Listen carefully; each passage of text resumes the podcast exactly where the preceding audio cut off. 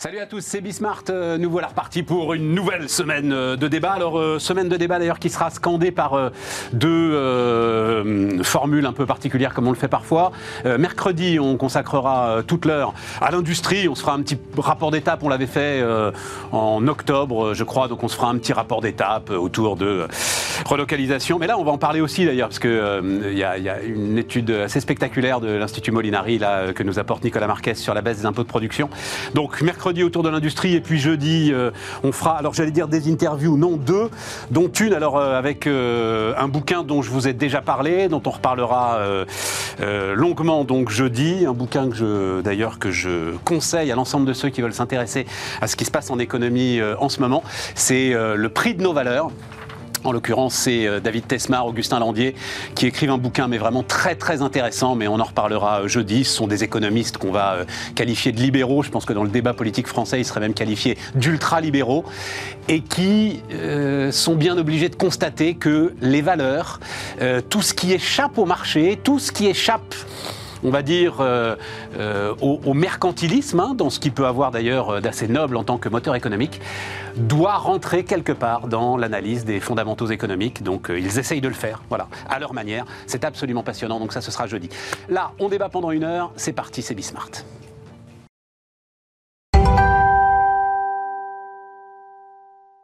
Donc, autour de la table, Mathieu Courtecuisse. Salut euh, Mathieu. Salut Stéphane. Euh, président fondateur de euh, SIA Partners. Et tu vas essayer de nous rejoindre de temps en temps. Je sais bien que ce sera compliqué, mais comme tous ceux qui viennent d'ailleurs nous rejoindre pour débattre, rejoindre de temps en temps pour, pour débattre avec nous. Et j'en suis ravi. André Le Scruc-Pietri. Salut André. Bonjour Stéphane. président hein, de JEDI, Joint European Disruptive Initiative. Voilà. Et alors, vous deux, vous êtes plongés dans le métaverse, mais alors.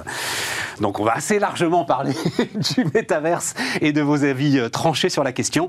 Et puis euh, Nicolas Marquez, salut Nicolas. Bonjour Stéphane. Euh, merci de nous rejoindre aussi Nicolas. L'Institut Molinari, institut qui travaille beaucoup sur les politiques publiques, sur la fiscalité notamment. Et alors, on va commencer avec ce que tu m'as apporté et qui est quand même assez spectaculaire, je dois dire, Nicolas, autour des impôts de production. Donc, je le résume comme tu l'as résumé toi-même réduire de 35 milliards. Donc, ce chiffre de 35 milliards, premier point, pourquoi ce chiffre de 35 milliards? Pour revenir dans la moyenne européenne. Voilà.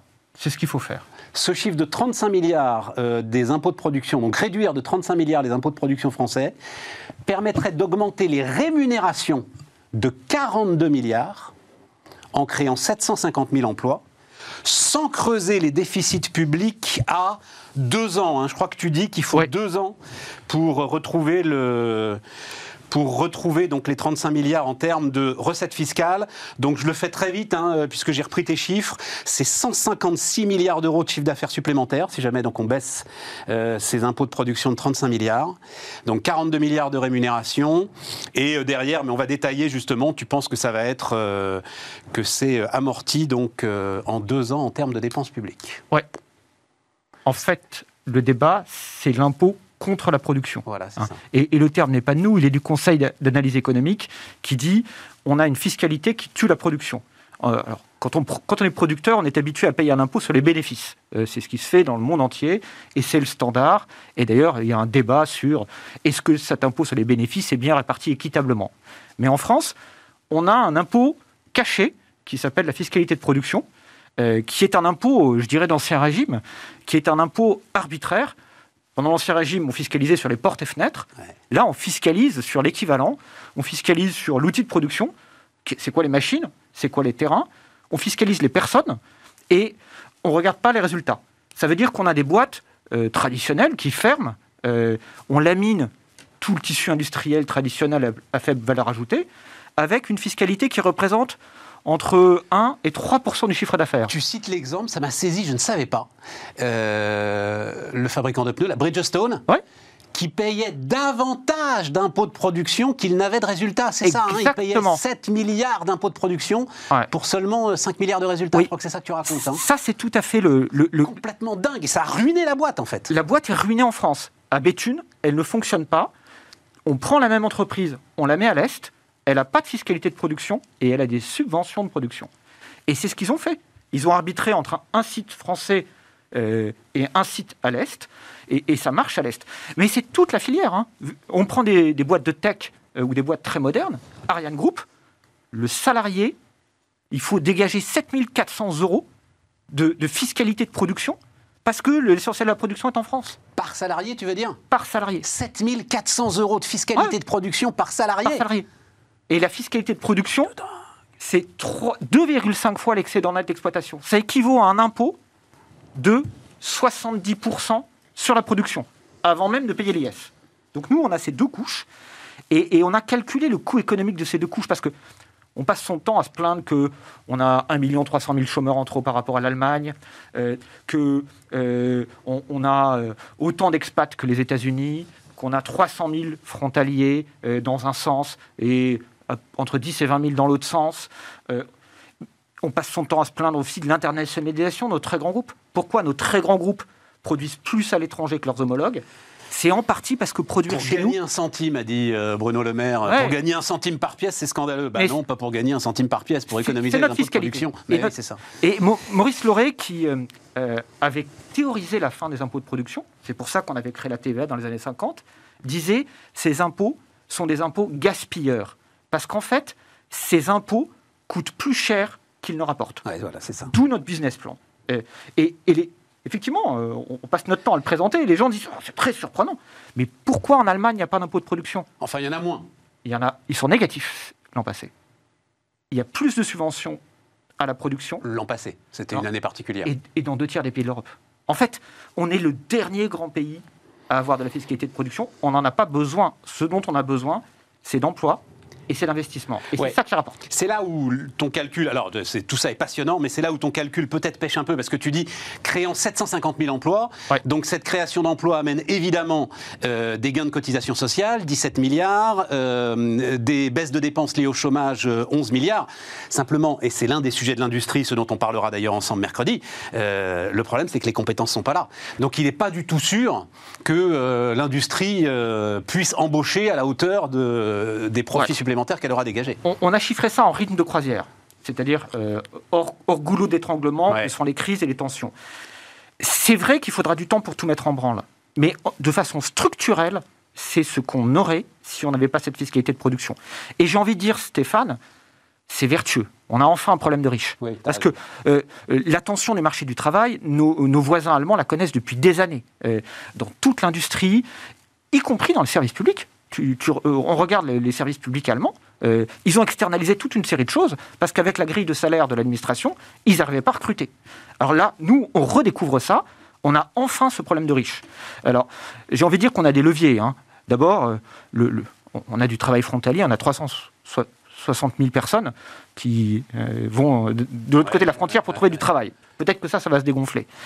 On a quasiment 3 millions d'expats, autant que les États-Unis. Ouais. Peut-être. bon, et après, on va arriver dans le dur. Il faudra trouver les su- toucher les sujets oui, formation. À partir du moment euh, où euh, tu peux davantage donner en rémunération puisque tu dégages davantage de Bien valeur sûr. ajoutée, tu. Tu D'accord. attires du monde. Bon, les, les amis, comment est-ce que vous regardez ça Euh, André, t'as jeté un coup d'œil Oui, je- déjà, je trouve ça très rafraîchissant de parler enfin de retour sur investissement. Ouais. C'est-à-dire, c'est c'est vraiment un plan pour l'État de, de réfléchir en termes d'investissement, de retour stratégique et non pas de dépenses, de coûts, etc. T'as raison. La deuxième chose quand même qui fascine, c'est que, euh, alors même si cette étude est probablement la plus, poussée, la plus précise en termes de chiffres, ça fait maintenant des années. Qu'est-ce qu'on attend? Mais il est où ce fameux grand soir? On a bien vu avec la crise que le temps des demi-mesures était passé. Euh, je ne sais pas ce qu'attend la Direction générale des impôts, ce qu'attend le leadership politique pour tirer la conclusion de tout ça. Et on a bien vu qu'aujourd'hui, les frontières sont, sont franchies, donc euh, finalement, quelques milliards de plus ou de moins à court terme, c'est peut-être maintenant qu'il faut peut-être s'endetter euh, avant que les taux ne remontent. C'est d'accord. Hein Euh, et, et enfin, quand même, une petite, euh, un petit bémol. Attention à ne pas aussi voir ça comme la baguette magique. Il ne faut pas oublier aujourd'hui que dans beaucoup de domaines, l'aspect fiscal n'est qu'une partie du problème. On, on va l'aborder, je pense, avec les talents. Il faut voir aussi aujourd'hui qu'on ne pourrait pas réindustrialiser par un coup de baguette magique parce qu'aujourd'hui, on n'a plus nos sous-traitants. Pourquoi est-ce que l'Allemagne, qui a quand même des impôts tout, enfin, assez élevés comme nous, prend moins sur les impôts de production, euh, a gardé son tissu industriel parce que ben, un industriel, il a ses sous-traitants. Tout à fait. Aujourd'hui, on ne les a plus. Mais, mais- qu'on mais pourrait le pas. sujet, André, pour l'instant, c'est pas de réindustrialiser. Le sujet, c'est d'empêcher que ça déjà de continue à garder. se barrer. Ouais, Absolument. voilà, c'est Et ça. là-dessus, c'est vraiment. euh, Ouais. Mais donc, la question, c'est qu'attend-on Euh, on- Enfin, on- de toute façon, dans notre pays, on préfère les rapports, donc bravo, vous allez avoir beaucoup de succès. Je suis pas sûr qu'on aime bien l'action, mais euh, peut-être que ça va changer. Mathieu Bah, juste euh, quelques petits commentaires. Bah, D'abord, c'est que le gouvernement actuel a fait ce premier pas de, de baisser de 10 milliards, ce qui, euh, il y a 5 ans, n'était pas du tout euh, évident. Donc, on peut donner quand même crédit au gouvernement d'avoir fait ça. Je pense que le deuxième commentaire, c'est que déjà, le, le, plan de relance aurait dû être 100 milliards ou 100% uniquement dédié à la baisse des impôts de production, ça aurait été beaucoup plus efficace. Alors, c'est moins heureux au sens où on n'ouvre pas des usines, on n'inaugure rien quand on baisse des impôts de production. Donc, politiquement, il n'y a pas de rentabilité euh, immédiate parce que c'est une vertu de moyen long terme. Attention, c'est une dépense pérenne. Le plan de relance, c'est one shot. Si tu baisses de 35 milliards les impôts de production, c'est tous les ans quand même. Hein. Exactement. mais, dedans, ce que fait Nicolas. Oui, mais, ah, non, mais je suis tout à fait d'accord. Il y a une autre vertu à, faire ça, c'est que ça améliore les, bilans des entreprises au sens où ça fait monter les bidas. Donc, ça améliore les ratios d'endettement et ça améliore les valorisations potentielles des entreprises. Donc ça facilite aussi les levées de fonds, etc. Donc tout, ça, c'est vraiment euh, extrêmement euh, productif. Après, je pense qu'il ne faut pas distinguer industrie et services. Donc ça, c'est l'autre point dans la méthode pour baisser. Euh, il y a quand même des biais, parce que les, impôts de production, il faut regarder lesquels, ligne à ligne. Il y a quand même des petits biais qui peuvent peser là-dessus et je pense qu'il faut faire attention parce qu'effectivement, par rapport au caractère mécanique immédiat, si on veut avoir un emploi, de l'emploi tout de suite, il ne faut pas distinguer industrie et services. Donc il faut que cette, cette baisse soit agnostique sur le plan industrie et services. D'autant qu'en fait, les services de demain euh, vont être beaucoup plus dans les territoires, et je pense notamment aux services industriels, aux services B2B, ils seront du fait de, du télétravail. Peut-être le meilleur exemple, parce que c'était un truc de dingue. Moi, je n'y croyais même pas quand ils ont comme C'était c'est les impôts de production sur les télécoms, c'est-à-dire tu montes une antenne, euh, tu augmentes euh, la capacité de production du pays, et le premier truc que tu fais, c'est que tu payes un impôt sur l'antenne. Enfin, c'est un truc ahurissant. Vas-y, je te laisse continuer. Voilà, donc je, pense qu'il faut donc il faut faire attention à, ça. Puis après, il y a le dernier point, c'est que ces impôts de production, ils, ils viennent financer aussi les collectivités territoriales. et, moi, je pense que euh, là, il faut avoir une réflexion sur la création d'un IS régional, c'est-à-dire que quelque part, les impôts de production vont amener une réflexion sur une peut-être euh, une barémisation de, de l'impôt sur les sociétés. Et il me semble qu'il faut responsabiliser aussi les régions en les mettant en concurrence. Donc, euh, parce qu'il y a une série de ces impôts qui sont aussi déterminés, par exemple le versement transport, etc. Ce sont les régions ou les, les communautés de communes, etc. on m'a raconté l'autre jour que la première décision quasi systématique d'une nouvelle communauté de communes, c'était d'augmenter euh, le versement de transport pour construire des ronds-points. Donc il faut quand même responsabiliser euh, les collectivités territoriales sur la façon dont elles, dépensent. Donc il faut garder un mécanisme. Alors ça peut être l'impôt sur, euh, un impôt régional, ça peut être une façon de redescendre le financement des collectivités territoriales, mais il faut aussi que ce soit des mécanismes vertueux. Ouais, je suis assez d'accord avec ça. J'ajouterais, euh, personne veut avoir, enfin tout le monde est pour l'industrie, personne veut avoir d'usine à côté de chez soi. Et donc il faut que le maire, le département, la région, euh, qui a d'une certaine manière le courage euh, d'imposer un outil industriel à, ceux qui habitent à côté, en tire une rémunération satisfaisante. Et, c'est ce que disait André. En fait, pourquoi on le fait pas? Parce que le, vrai sujet sur la fiscalité de production, c'est qu'est-ce qu'on fait avec les collectivités locales. Voilà. Et, donc il faut Mathieu je suis assez d'accord. A raison. il faut organiser le partage de l'impôt sur les sociétés. Nous, à l'Institut économique Molinaré, on dit aussi qu'il faut partager la TVA, parce qu'en fait, la TVA euh, est, une ressource très stable. L'impôt sur les sociétés est une ressource plus fluctuante. Ça peut faire peur à une région, ça peut faire peur à un département qui a des, des engagements à très long terme. Donc il faut faire un mix des deux. C'est ce qui se fait en Allemagne, c'est ce qui se fait en Espagne. On a, on a tous les éléments pour arriver à le faire. Euh, ça nous amène effectivement, tu as raison euh, André, grande logique, euh, à l'emploi, au recrutement. Donc l'emploi toujours aussi dynamique. Hein. Moi, je, enfin, je trouve qu'on n'a pas beaucoup parlé de ces chiffres-là. En même temps, il y a beaucoup de choses dans l'actualité en ce moment. Donc c'était à la fin de la semaine dernière. Les recrutements en CDD de plus d'un mois ou en CDI restent très supérieurs à leur niveau d'avant-crise. Le nombre d'embauches en CDI a même battu un record historique au quatrième trimestre 2021. 1 230 000 embauches en CDI. En décembre, les embauches en CDI ont devancé celle euh, en CDD de plus d'un mois. Euh, tout ça est quand même très intéressant et on se rend bien compte que ce sont des entreprises aujourd'hui qui ont moins de marge de manœuvre pour imposer des CDD, en fait, euh, face à un monde du travail qui ben, à nouveau les leviers parce qu'on est sur une pénurie de talent. C'est ça le sujet, André qui, l'aurait cru, en fait hein, On est vraiment rentré de plein pied dans cette économie de la connaissance. Aujourd'hui, le facteur limitant pour notre croissance, pour notre influence internationale, mais aussi pour, euh, euh, pour effectivement les recettes fiscales, ça va être euh, la qualité des talents qu'on apporte sur le marché du travail. Donc toute cette réflexion sur l'adéquation entre notre système éducatif primaire, mais surtout encore au cours de la vie, va être absolument déterminant. Et, et, et là, on, on, on vient. n'en parle. Oui, c'est totalement. C'est effectivement totalement absent de la campagne, ce qui est malheureux parce qu'en plus, c'est par définition un thème qui n'est pas un thème sectoriel, c'est un thème transverse. Ça touche l'économie, ça touche la souveraineté, ça touche évidemment la sécurité, mais enfin c'est évident. Et, euh, et c'est un sujet authentiquement stratégique dont une seule personne devrait s'occuper, c'est le président et l'ensemble de son gouvernement. Euh, donc quand j'entends, j'ai entendu récemment qu'il y a eu des, appels à des ministres de l'innovation ou alors des meilleurs ministres de l'éducation, mais c'est par définition, si on, si on les enferme dans une case, c'est là où on a tout faux. Parce que on verra pas les effets de bord, il y aura pas la, translation sur l'économie. Donc ça, ça serait un super thème. Il y a encore deux mois, enfin il y a encore 70 jours avant les, les premiers tours des élections. Donc euh, on peut, on, peut espérer quelque chose. Quand tu regardes le bilan de Macron, il y a beaucoup de choses. Bon, on aura le temps d'en reparler d'ailleurs, hein, notamment beaucoup de promesses vis-à-vis des indépendants qui n'ont été pas tenues. Mais le dédoublement des classes de CP. Ah, il a été fait. Hein. Eh ben voilà. Euh, alors, mais, c'est tout le problème, c'est que ça. Ah, ça se verra dans 15 ans. Voilà.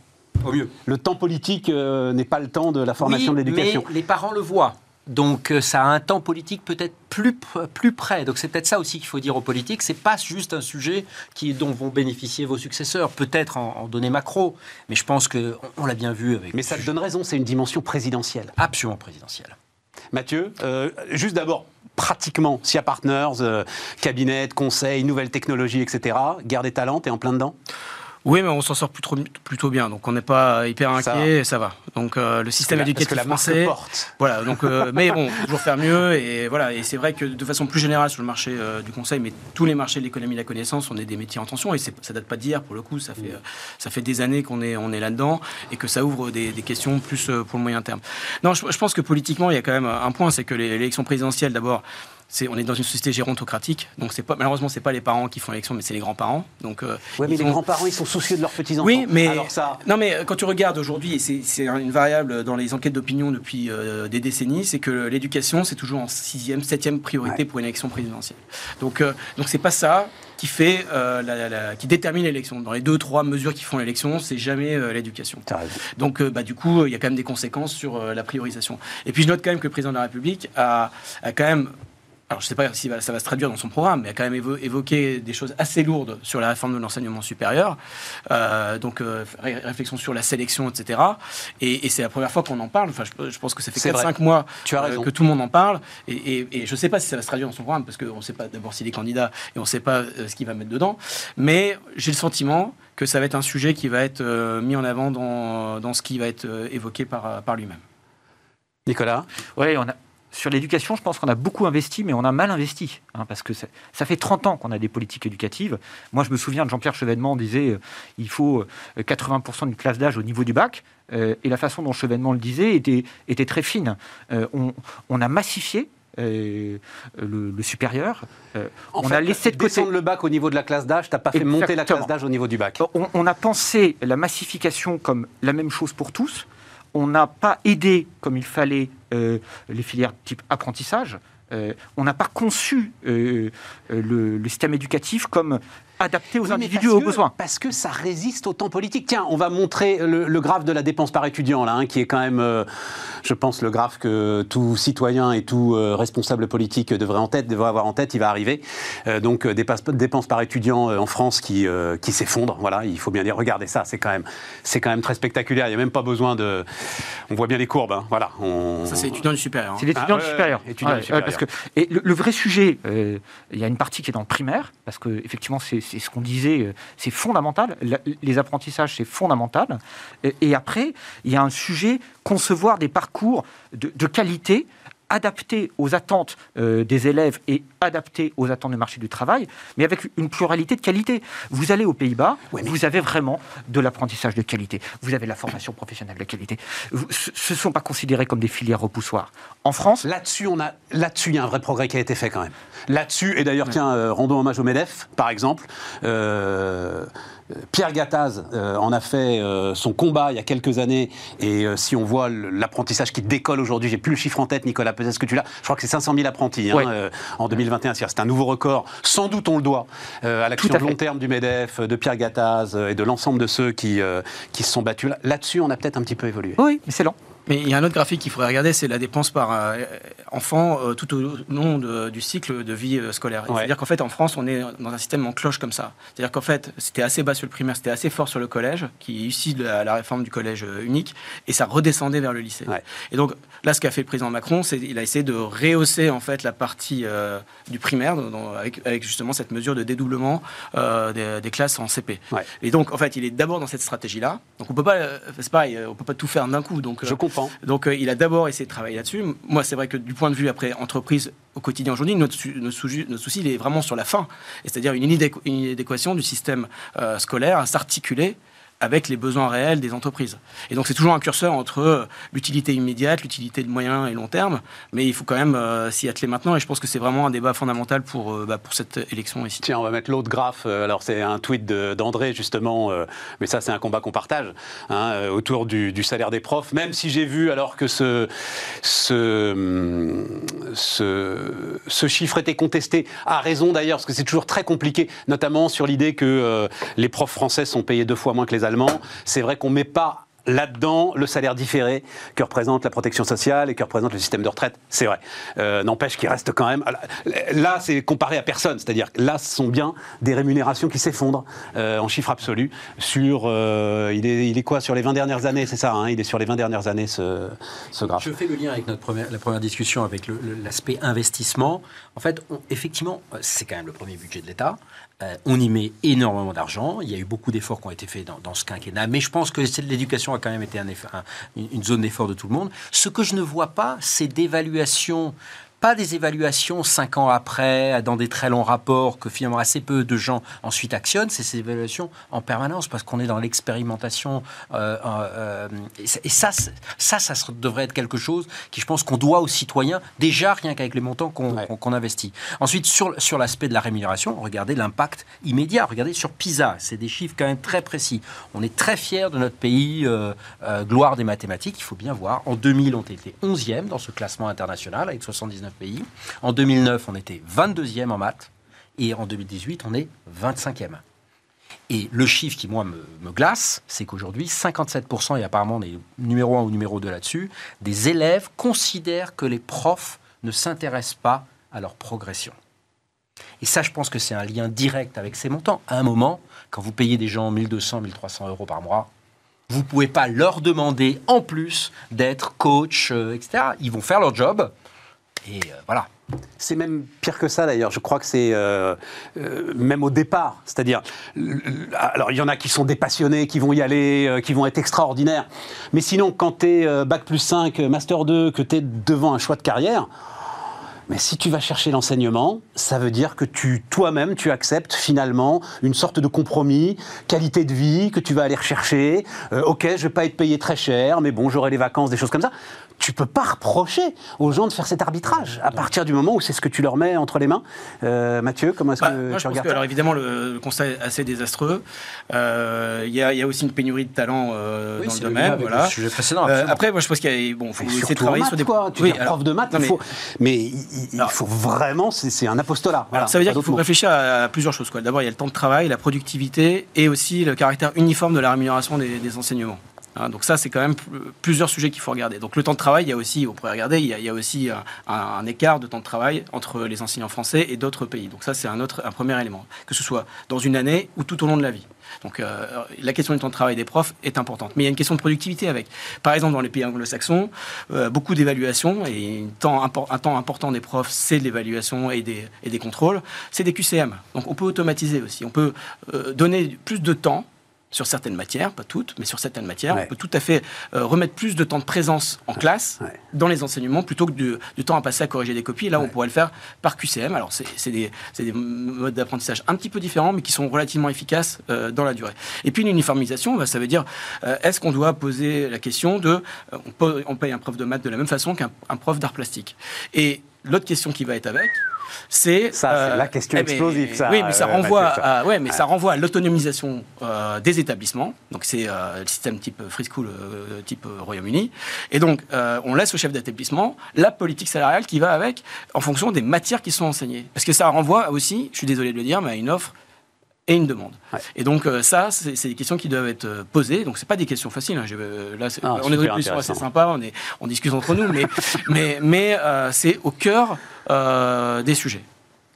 C'est fondamental. Nicolas. C'est le cœur du sujet. Parce qu'en fait. Tu veux dire euh, entre les matières? L'autonomie des établissements. entre les matières? Non, entre les priorités. La priorité, c'est l'autonomie des établissements, c'est l'autonomie des universités.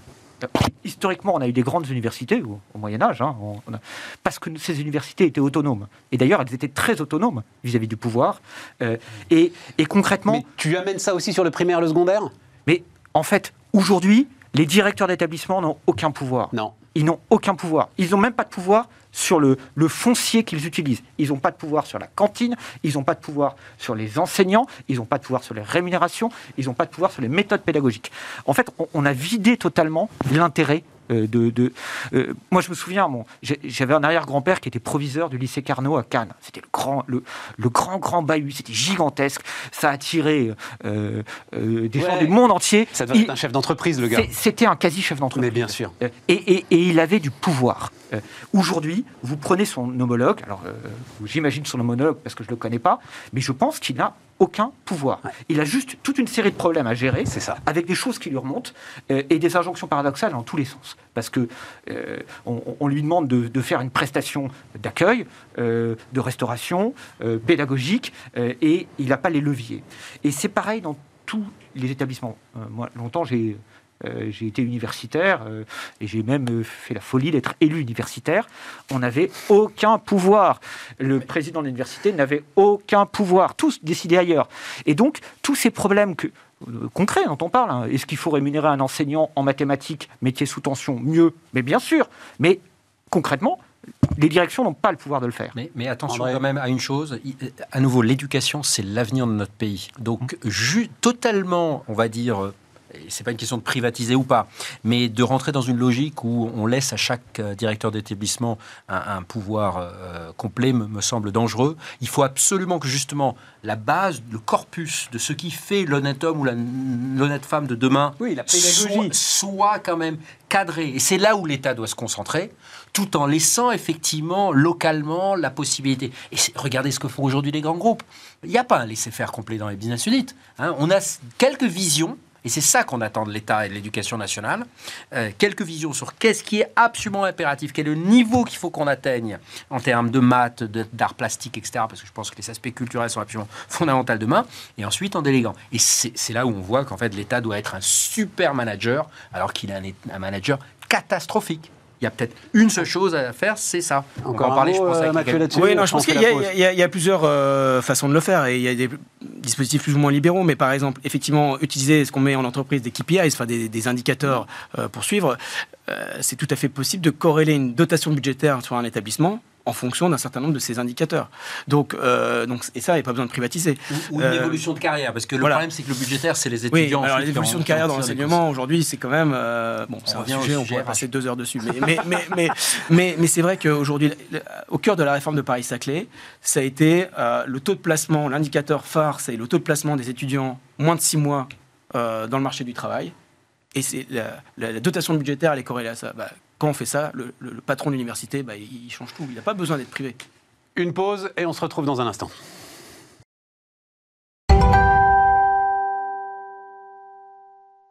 On repart, les amis. Juste, on va pas y passer une heure, mais euh, Mathieu, puisque tu es là quand même. Le, c'est une commission d'enquête du Sénat qui euh, a permis d'amener deux, trois petits chiffres sur donc, le prix des conseils et la façon dont, euh, alors, McKinsey, par exemple, 235 620 euros à McKinsey pour la rédaction d'un guide du télétravail dans la fonction publique à destination des managers. Je te demande pas de commenter, hein, mais nous, entre nous, on peut se dire que quand même, bon, voilà. Euh, donc, l'exécutif promet de réduire d'au moins 15% les dépenses de l'administration en mission réalisées par les cabinets de conseil. Hein. c'est tout neuf, c'est euh, Amélie de Montchalin qui a dit ça euh, la semaine dernière. Et donc jusque-là, c'était quand même 140 millions d'euros par an à peu près. Seuls les contrats supérieurs à 500 000 euros doivent être validés par un comité d'engagement. C'est indispensable, euh, Mathieu, que l'État euh, aille chercher les ressources privées des cabinets de conseil pour se, pour se réformer ou pour l'accompagner? Alors, moi, je suis passé 1h20 hein, dans la, devant le Sénat, devant le Sénat cette commission, et, j'ai découvert les commissions d'enquête françaises, euh, c'est assez sympa.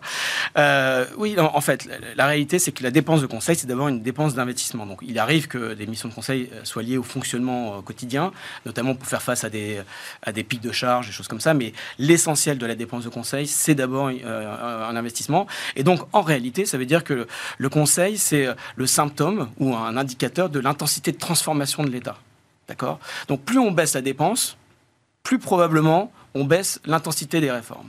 Euh, d'ailleurs, en fait, euh, donc le chiffre que tu mentionnes, c'est pas exactement le, vrai chiffre, c'est plutôt 700 millions en fait la dépense de l'État. Euh, bah merde, alors pourquoi je suis arrivé avec ce Est-ce que moi aussi il me semblait un peu non, non, réduit C'est à peu près 700 millions, mais il faut comparer avec 2 milliards au Royaume-Uni, 1 milliard et demi en Allemagne.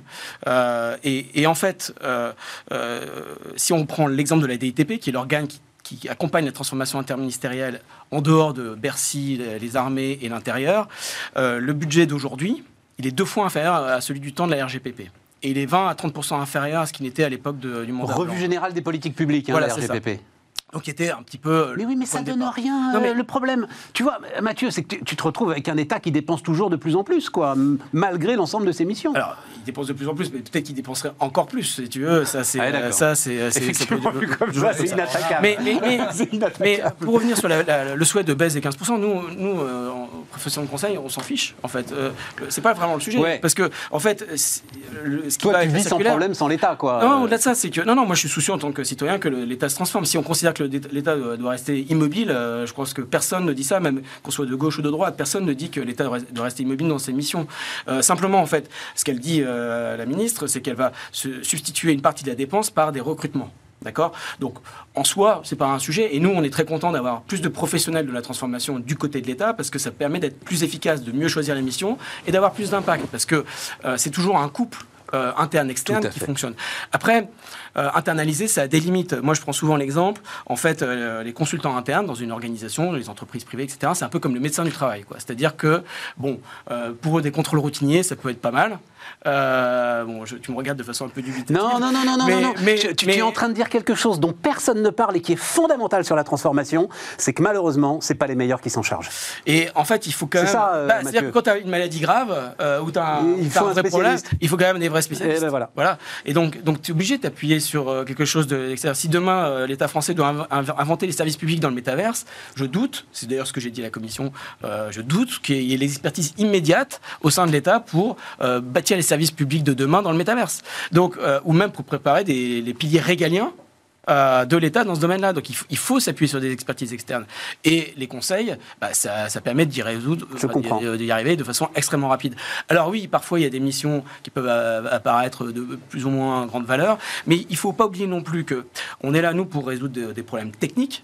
Hein, mais on est aussi là pour résoudre des problèmes du soft. Parce que vous prenez un ministère euh, qui vit en vase clos depuis 15-20 ans, avec des directeurs de l'administration qui n'ont pas bougé et qui se détestent tous. D'accord? Pour les mettre d'accord autour d'une table. C'est aussi le rôle des, consultants et des conseillers. C'est que de temps en temps, on fait des séminaires pour les mettre autour de la table, les aligner, et derrière, ça permet de réenclencher une dynamique. Et ça, ça peut être fait que par des gens qui sont extérieurs. C'est impossible de le faire avec des gens qui sont à l'intérieur. C'est le cas d'ailleurs dans les grandes boîtes. Exactement. Et, donc, je pense que les grandes boîtes sont plutôt bien gérées. Il n'y a pas de soupçon là-dessus.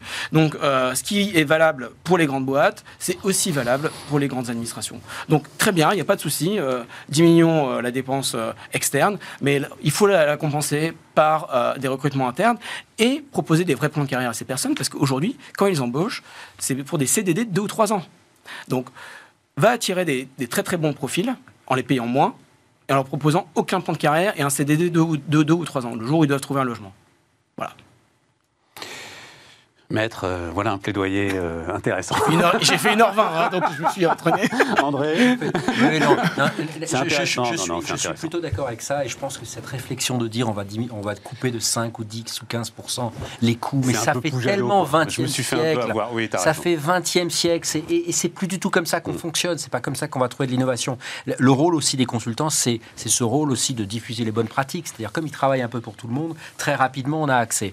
Néanmoins, le, le sujet fondamental, qui est un sujet français que moi j'ai pu vivre même à titre personnel, c'est l'incapacité du monde public et privé euh, d'avoir des échanges. Les seuls échanges aujourd'hui, c'était les fameux pantouflages, qui continuent d'ailleurs aujourd'hui, où on ne regarde pas de manière stratégique qui c'est qui part. on, va sortir ça dans, quelques semaines, si ça t'intéresse, on, t'en parlera. Ah bah, euh, une grande partie, par exemple, de la DG Concurrence, alors c'est européen, c'est pas français, est partie dans les grands... Euh, alors pas dans les GAFA, mais dans les grands cabinets d'avocats qui, qui conseillent les GAFA, ce qui est incroyable, incroyable. Donc ça, on ne le contrôle pas. Par contre, aller du privé vers le public, c'est quasiment impossible en France. L'État ne s'est pas recruté, ça dure 6 à 9 mois pour avoir son contrat. Euh, et ça, c'est ce qu'il faudrait faire. C'est ce que, pour le coup, les États-Unis savent très très bien faire. Regardez comment dans les nouvelles administrations, il y a en permanence des gens qui viennent du privé, du, euh, du monde académique, et qui en fait nourrissent d'expériences nouvelles. Ça permet aussi de mettre un petit peu de flux, d'avoir des flux de carrière plus intéressants. Il faut le gérer en transparence, il faut gérer les conflits d'intérêts, ne pas le faire. Euh, mais, mais ça, c'est ça, c'est le point fondamental. Et ça, c'est ce que j'attendrai d'Amélie euh, de Montchalin. C'est justement cette réflexion. C'est comment est-ce que on diffuse parce qu'il n'y a plus une solution publique. Bon, super intéressant. Mais alors, on reparlera parce que alors le, je, crois que je l'ai dit dans le sommaire. L'autre bouquin du moment là qui m'intéresse beaucoup, c'est le bouquin de Thomas Philippon, donc qui était sur la concurrence, qui était, euh, qui a été écrit en anglais. Il l'a écrit à New York d'ailleurs. Il, il, dit lui-même à un moment. C'est peut-être le signe quand même qu'il y a un sujet sur nos universités que je sois, moi, euh, économiste français, en train d'écrire euh, ce bouquin en anglais euh, à New York. Donc là, il est traduit en français, il, est sorti ces jours-ci. Il rend un hommage, on, en reparlera ensemble, mais il rend un hommage justement à l'organisation de la concurrence à l'échelle européenne, qui fait que parce que c'est supranational, en fait, c'est totalement indépendant, beaucoup plus indépendant, et que la force de l'indépendance de, la DG Concurrence à Bruxelles est, bien plus puissante que ce qui se passe aux États-Unis, où il explique comment la concurrence est en train de reculer de manière très spectaculaire aux États-Unis. Donc, euh, on reparlera de tout ça. Bref, il défend notre modèle européen, et à un moment, il a l'air de dire justement qu'il y a beaucoup moins de pantouflage. Donc, euh, bon, bah, on, va donner des exemples. On, reparlera de, on reparlera de tout ça. Mais en fait, ça se, ça se saurait si aujourd'hui, je rappelle quand même que c'est les États-Unis qui sont sur le point de mener des actions réellement concrètes contre les GAFA. Nous, on, va sûrement reparler du DSA ou de toutes les réglementations européennes. On en fait beaucoup. Dans la pratique, aujourd'hui, euh, ça n'empêche pas euh, les GAFAM d'être plus puissantes que jamais. Donc, euh, à nouveau, c'est quoi l'impact? L'annonce, c'est bien. Euh, où est-ce que sont véritablement les régulateurs qui ont un impact? Moi, je ne crois pas du tout. Enfin, les 13 milliards d'Apple, c'est euh, Verstagen quand même qui. Oui, mais ils les ont pas payés. Ah, ben oui, mais après. Ah, non, mais c'est la seule chose ah, bah, C'est un état de droit. Tu as le droit qui s'impose à un moment à toi, quoi. Et je rappelle quand même que ça date depuis 2012 Bien que sûr. cette est en cours. Donc, depuis 9 ans, Regardez les profits qui ont été tu peux pas projeter à la DG concurrence, tu vois. Derrière, effectivement, euh, il y a le droit. le droit est complexe. je citerai le président de la République. Une bonne décision six mois trop tard ne vaut rien. Revenons sur euh, les conseils, Nicolas. Ouais, moi, je suis pas choqué par le fait que l'État ait besoin de faire appel à des conseils. Euh, je suis effectivement beaucoup plus choqué par les règles qui, bloquent euh, la bonne administration. Et, notamment, moi, j'ai été, j'ai été payé par l'État pendant quelques années et j'ai jamais eu un employeur comme ça. Euh, mes notes de frais d'essence étaient payées avec un an de retard euh, parce que quelqu'un avait gentiment euh, consommé tout le budget de l'essence de la faculté. J'avais aucun avantage quoi que ce soit. ma rémunération elle, allait progresser au pourcentage indépendamment de, de, tout ce que je faisais. Est-ce que mes étudiants étaient contents ou pas Je m'occupais de prépa concours administratif. Il n'y avait rien qui était lié au, à la qualité des, des résultats des étudiants alors que c'était simple. Euh, et, j'ai l'impression que c'est un peu à, tous les niveaux. Euh, et, on voit aussi une chose qui est importante qu'on, euh, que, je ne maîtrisais pas avant de, faire du think tank, c'est qu'il y a beaucoup de très hauts fonctionnaires qui ont des très très bonnes idées.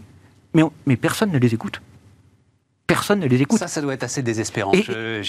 J'y pense parfois. Mm. Dans la fonction publique, effectivement, c'est cette idée d'être noyé dans un océan où laminé, en fait laminé par le, Par, le quotidien, par, par l'urgence immédiate, parce que euh, on critique beaucoup les entreprises. Certains disent que les entreprises sont court-termistes, mais notre État est très court-termiste. il est très court-termiste dans sa gestion des RH, on l'a dit. Il est très court-termiste dans sa comptabilité. L'État, c'est une comptabilité de caisse. En fait, l'État fonctionne comme un, comme un prof libre au début de sa carrière. Euh, qu'est-ce qui est rentré cette année? Qu'est-ce qui est sorti? Euh, euh, Je vous donne un exemple. rapide, rapide. Ben voilà, quand on, quand on vide le fonds de réserve des retraites, qui a un énorme rendement et qui rapporte de l'argent à tous les citoyens français, bah, la comptabilité dit que l'État s'est enrichi. En fait, on, a vendu la poule aux, œufs d'or. Euh, oui, on a fait une bonne affaire, paraît-il. Mais c'est faux. Bon, il nous reste un gros quart d'heure pour deux sujets énormes, mais c'est juste. Euh, voilà. Alors, euh, André, commençons avec le, premier. On en avait parlé ensemble déjà. Hein. D'ailleurs, tu es le seul qui m'a expliqué ça avec une grande clarté. donc, le Parlement européen a adopté ce fameux Digital Service Act sur la régulation des contenus illicites en ligne. Et donc, rien n'a changé par rapport à ce que tu nous disais quand tu es venu la dernière fois. C'est-à-dire, en fait, on a mis le bébé entre les mains des GAFA. Ce sont elles, enfin en l'occurrence euh, Facebook, euh, première d'entre elles concernées, euh, c'est elle qui va décider en fait de ce qui est légal ou pas, d'une certaine manière. Rendons à César ce qui est à César. Le fait que l'Europe s'intéresse à ce sujet et mette à jour une, réglementation vieille de 20 ans, hein, euh, la, règle sur, la réglementation sur le e-commerce, c'est une bonne nouvelle. Euh, ça, c'est bien. ce qui se passe aujourd'hui, c'est que euh, sur tout ce qui est la réglementation de la, des contenus en ligne, c'est ça. haine en ligne, aujourd'hui, effectivement, on a, on a le principe retenu et le bon. D'ailleurs, il y a eu un petit film humoristique de Thierry Breton il y a quelques jours sur, la mode, sur le mode Le bon, la brute et le truand, qui a fait beaucoup parler de lui, euh, disant la règle est simple, c'est euh, ce qui est interdit offline euh, doit l'être interdit également online. Le problème, c'est qu'aujourd'hui, on n'avait pas les moyens ni en rapidité ni en réactivité de tout vérifier et donc on a, on a, on a donné aux plateformes en fait la responsabilité ça. De, euh, euh, euh, de considérer qu'est-ce qui est, qu'est-ce qui est de la haine, qu'est-ce qui est illégal et qu'est-ce qui n'est pas. Et le principe, c'est là où c'est quand même très très très problématique, c'est que le principe c'est qu'en fait on, droit, on donne un droit judiciaire en fait à ces, à cette plateforme. Donc ça c'est un vrai c'est un vrai coup de canus. dans, Le, point de vue que tu as publié dans les Échos, la jurisprudence Twitter est pour l'instant la suivante par exemple, retweeter une vidéo d'un militant pro-Trump criant deux fois c'est deux fois. Euh, white Power, euh, on est éjecté. Et, tu dis, en fait, le, judiciaire à aucun moment n'a défini des critères. Et donc, c'est la même chose en Europe. C'est ça, on, va avoir. Tu parlais de l'état droit tout, voilà, tout à fait juste titre. En fait, aujourd'hui, on est en train de déléguer à ces plateformes parce que c'est les seuls qui aujourd'hui ont les moyens de le faire parce qu'ils ils, emploient des milliers de personnes pour tout ce qui est modération euh, du contenu. L'autre chose qui pose problème, c'est qu'on n'a pas réellement résolu le, problème majeur en Europe qui est aujourd'hui ce qu'on appelle le forum shopping. C'est-à-dire que euh, les grandes plateformes peuvent décider où elles s'installent et en fait, c'est la juridiction où elles sont installées qui, euh, euh, qui fera foi. Et on, sait bien qu'il y a certains pays qui sont beaucoup moins enclins à être euh, durs avec eux. Le cas le plus, le plus flagrant, c'est l'Irlande, dont aujourd'hui il y a seulement une plainte sur plusieurs centaines qui est traitée par l'équivalent de la CNIL. Alors, euh, on pourrait dire c'est parce que les pauvres ils sont pas assez équipés. On pourrait aussi se dire que c'est pas forcément beaucoup de bonne volonté de, l'Irlande d'aller sur le point. Alors, c'est en train de commencer à changer. Même il y a une pression interne politique en Irlande à changer ça. Mais au bout de dix ans de laisser faire. Et à nouveau, dans la tech, une fois que, et Mathieu le sait bien, une fois que les, positions sont prises, euh, je rappelle quand même que l'année dernière, nos cinq GAFAM ont investi, c'est The Economist qui disait ça euh, la semaine dernière, 240 milliards de dollars dans l'investissement du futur. Donc, une fois que l'avance est prise, ça va être très dur pour nous. Mathieu oui, bah, juste un, commentaire rapide. C'est vrai qu'en fait, le, problème avec le digital et le, passage du offline au online, en fait, nous oblige à, rendre explicite toute une série de réglementations qui étaient en réalité implicites. C'est-à-dire que on a des biais euh, de sélection, des biais, euh, même les, juges ont des biais, mais ils ne sont pas forcément explicités dans la loi. Et le problème, c'est que là, on demande à des machines de décider, et une machine ne sait décider que sur de l'explicite. Donc, euh, ce passage de l'offline à l'online, intellectuellement, on le comprend. techniquement, il est extrêmement complexe. Parce que Donc d'où c'est deux fois white power. Voilà, tu es obligé de prendre des arbitrages concrets. On est obligé de définir un certain nombre de règles. Ouais, euh, voilà. et, après, il revient au offline en fait de, refaire une passe derrière. Et c'est la même chose avec les voitures autonomes d'ailleurs. Hein, c'est toujours le fameux exemple. C'est euh, est-ce que tu peux écraser Tu as deux options, la grand-mère ou le bébé. Bah, ça, on l'a pas mis dans la loi. Donc en fait, le passage du offline au online nécessite d'expliciter toute une série de mécanismes psychologiques humains euh, qui, qui ne l'ont pas été parce que c'était pas nécessaire jusqu'à présent. C'est très intéressant. Et, ensuite, le deuxième point, c'est qu'il faut faire très attention avec la, manipulation de la, réglementation parce que euh, plus on met de règles, plus ça a quand même tendance à, favoriser ceux qui sont déjà en place. On peut prendre l'exemple de RGPD. Euh, alors d'ailleurs, je précise que les pouvoirs irlandais ont mis la plus grosse amende RGPD sur, sur WhatsApp, hein, c'est de 220 millions de mémoire. Donc c'est quand même déjà. Donc l'Irlande bouge en effet. Euh, mais au-delà de ça, quand on regarde les, les, les parts de, de prise de marché des grandes plateformes sur la publicité online, euh, RGPD a eu aucun effet, même, euh, même pire, ah oui, a accéléré, la concentration. Donc en fait, on va demander aux plateformes là d'avoir un bagage technologique énorme. Pour, pour, justement mettre en place ces règles de modération, ces, ces règles de contrôle, qui vont être qu'accessibles qu'à ceux qui sont déjà très gros ou très largement équipés. Et, c'est tout le problème de, cette euh, régulation qui peut devenir une mal-régulation, euh, qui peut brider la concurrence en réalité. Ça fait des barrières à l'entrée considérables pour les nouveaux entrants. Et donc, les nouveaux entrants dans la data et donc sont forcément les Européens, les plus petits, etc. C'est beaucoup plus difficile d'être RGPD compliant que les grandes plateformes. Exactement. Donc, donc la, régulation, c'est quelque chose à manipuler comme euh, matière nucléaire, je dirais. Donc il faut Avec d'infinies précautions. Et voilà. Et, surtout à faire évoluer très régulièrement. Surtout ne pas considérer, moi quand j'entends que certains disent c'est la réglementation pour les 20 prochaines années, non, c'est pour les 6 prochains mois, à revoir ensuite régulièrement. Ça c'est tout à fait exact. Et, si je peux me permettre de rajouter un point, c'est que par exemple le mot d'immersion ou de métaverse n'existe pas dans la réglementation euh, européenne. Donc on parle, il y a un moment donné, il y a un petit élément qui dit immersif. Quoi. Et c'est-à-dire que quand on se dit, bah là on est en train de construire euh, l'Internet de demain, peut-être que c'est faux, hein, j'en sais rien, je dois hésiter, mais... mais, mais Là, tu euh, parles de métaverse, l'Internet de demain. mais en fait, et je pourrais en parler après, et ça, ça crée toute une question de série réglementaire. Et donc là, on se retrouve à réguler l'Internet d'il y a 10 ans. Et c'est ça le problème. Nicolas. En tant que conception. Oui, j'ai bien aimé l'image. La réglementation, c'est quelque chose de corrosif. Et, on ne sait pas comment ça va corroder euh, la pièce qu'on réglemente. Euh, et, sur les GAFA, on, est dans, vraiment dans, dans, un spectre réglementaire. On, en fait de plus en plus et on n'est jamais content et on veut toujours le modifier. Euh, et Maurice Lauré disait ça de la fiscalité. Il disait la fiscalité va des forts aux faibles. C'est pareil avec la réglementation. Et l'exemple de RGPD est le bon.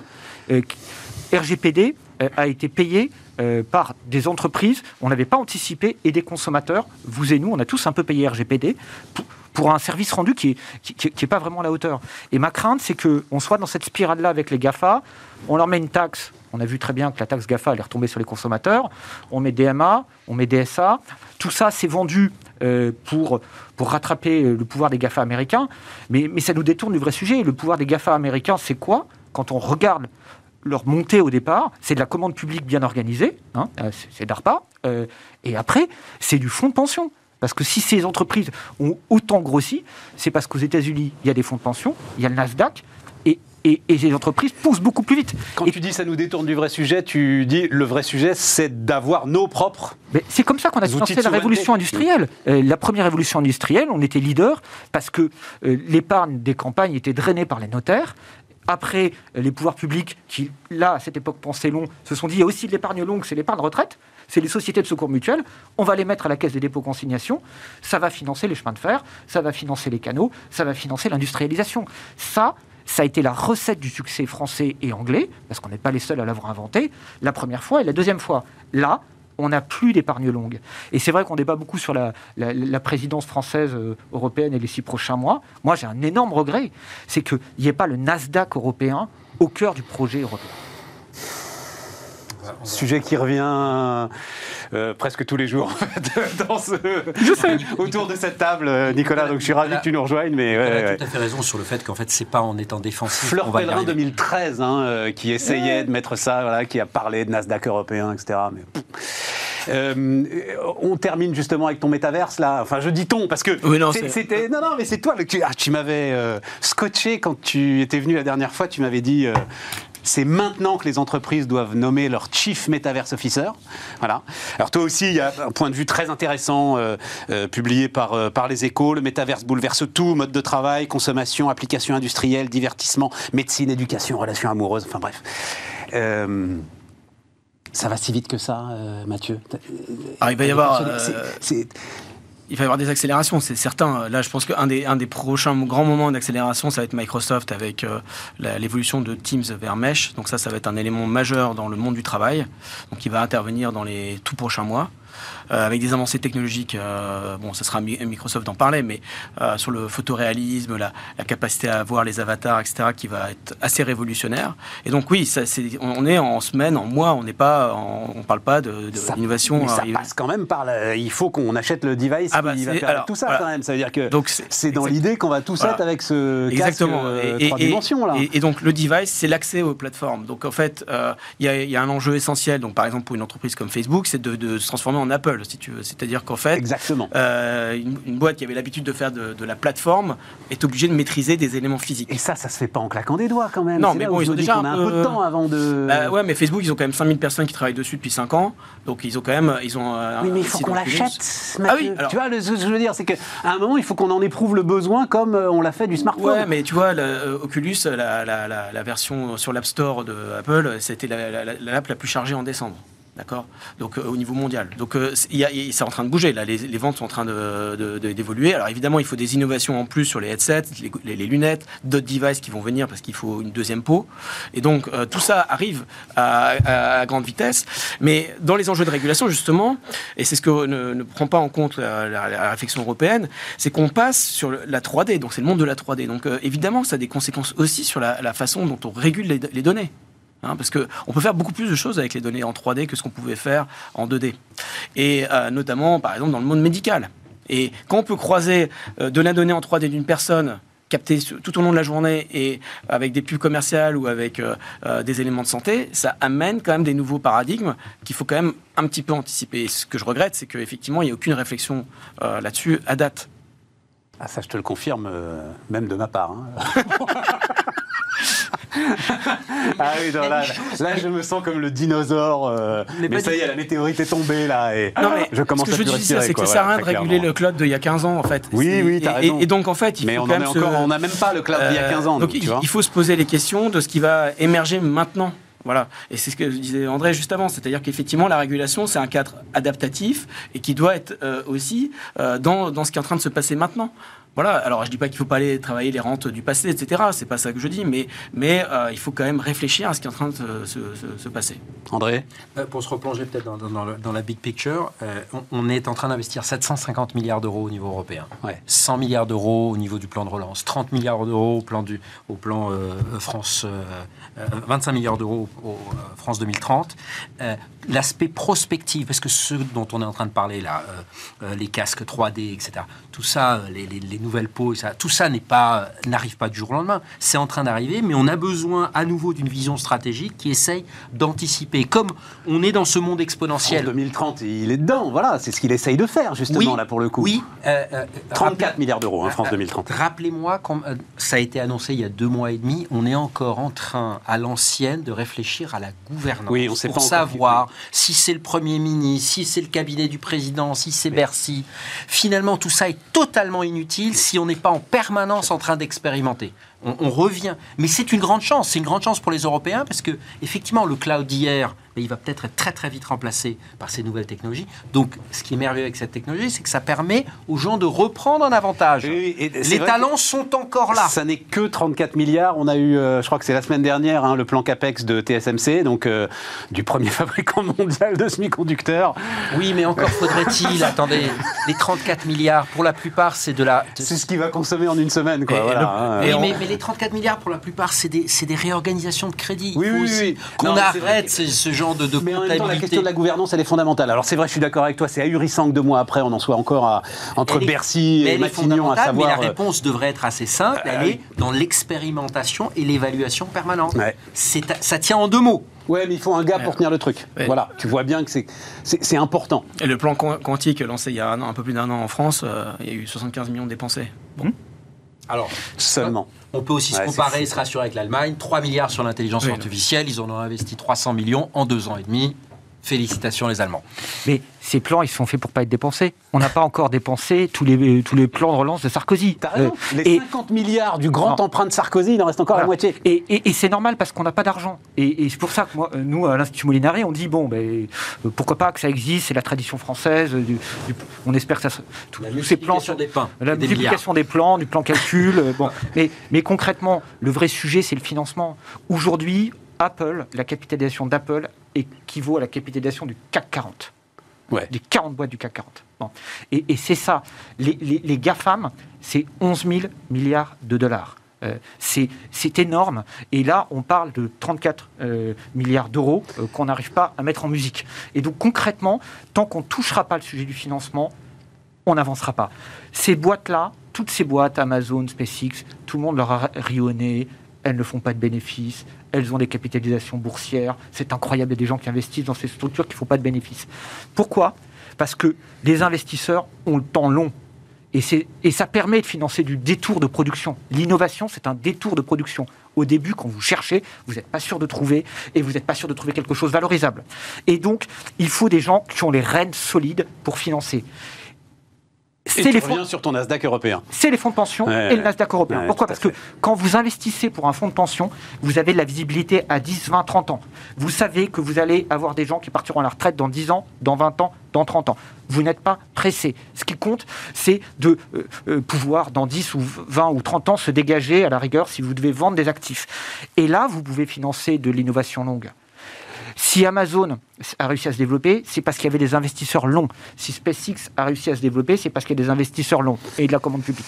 Et c'est ça qui nous manque. C'est pas quelques milliards dans un plan public dont on va débattre sur la gouvernance et dont on va organiser euh, le fonctionnement pour ne rien dépenser ou dépenser le minimum possible avec le maximum d'inauguration. C'est pour ça que ça me fait peur quand il y a un comité pour décider sur tout ce qui dépassera les 500 000 euros sur les consultants. Enfin, on n'a on a rien compris. On va mettre des... Je vous rappelle que sur le plan Juncker, on avait mis huit comités pour s'assurer que surtout ça soit dépensé, allez, dans les canaux et dans la fibre, parce que ça au moins, ça, avait l'air d'être safe.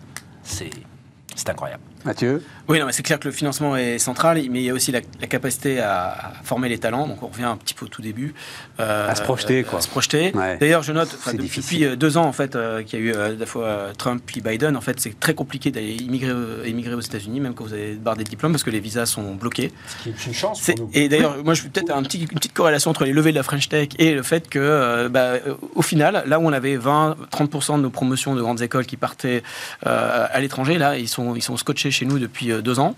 Et, et, donc, euh, d'ailleurs, c'est assez incompréhensible pourquoi Biden continue à être sur la même logique, mais effectivement, les, les, les, visas sont extrêmement difficiles, sauf si vous allez faire la, fac aux États-Unis et après vous êtes embauché via une fac aux États-Unis. Mais sinon, c'est quasiment impossible d'y aller en ce moment. Et donc, on a une chance en fait, c'est qu'on a, on a des talents, on produit pas mal de talents. Il faut effectivement les financer. Euh, il faut surtout produire plus de talents parce que moi, quand je vois le plan France 2030, honnêtement, à part deux trois éléments, franchement, on trouve que c'est plutôt bien fait. Moi, je trouve que c'est assez bien fait. Le problème, c'est l'exécution, mais c'est aussi euh, l'exécution du point de vue de la gouvernance, mais c'est aussi trouver des gens qui font. Parce que mais bien sûr. On, est quand même en déficit. On en revient au début. Euh, on en revient au début. et c'est là où il faut dire, euh, il y a un certain nombre de, choses où il faut remettre la science au milieu de, tout. Et, notamment, les, toutes les valorisations importantes aux États-Unis sont des boîtes qui ont des budgets de R&D de plus de 10% de leurs revenus.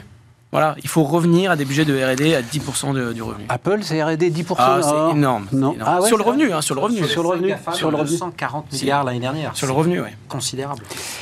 Euh, merci euh, les amis, merci pour tout ça. On est arrivé au bout, ah, Nicolas. Tu, mais tu prends des notes pour la prochaine fois. merci à tous et euh, bah, on se retrouve demain sur Bismart.